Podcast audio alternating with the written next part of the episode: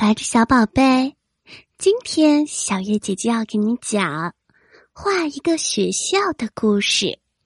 森林里住着兔妈妈一家，兔妈妈有三个孩子：老大兔哥哥，老二兔姐姐，老三小白兔。新学期开学啦，兔哥哥和兔姐姐上学去了。小白兔年龄不够，就没有去。他自己在家非常的无聊，一直在门口等哥哥姐姐回来。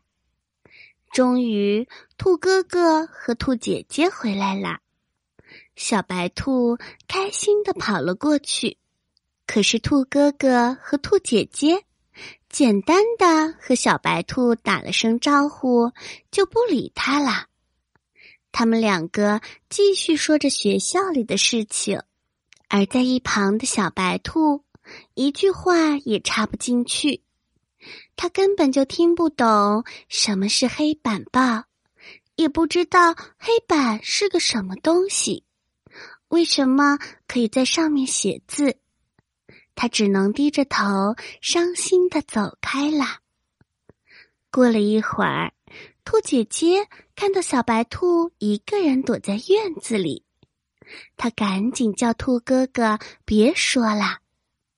他们到现在才发现没有照顾到小白兔的心情，一直在说学校里小白兔听不懂的事情。看着小白兔伤心的样子，兔姐姐心里后悔极了。第二天，兔哥哥和兔姐姐放学了，看见小白兔还是自己待在院子里发呆，便走过去递给他一张画。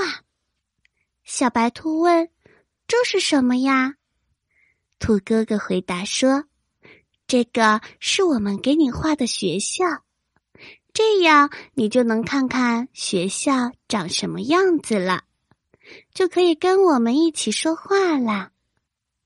小白兔拿着画一看，最近的地方画着学校的大门，大门上写着“森林动物学校”。一进门就是一个特别大的操场，操场上有篮球架，还有乒乓球台。再往后就是一间间教室了。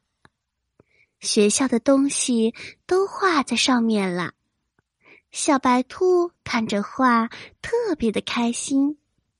兔哥哥和兔姐姐看到小白兔笑了，也就跟着笑了。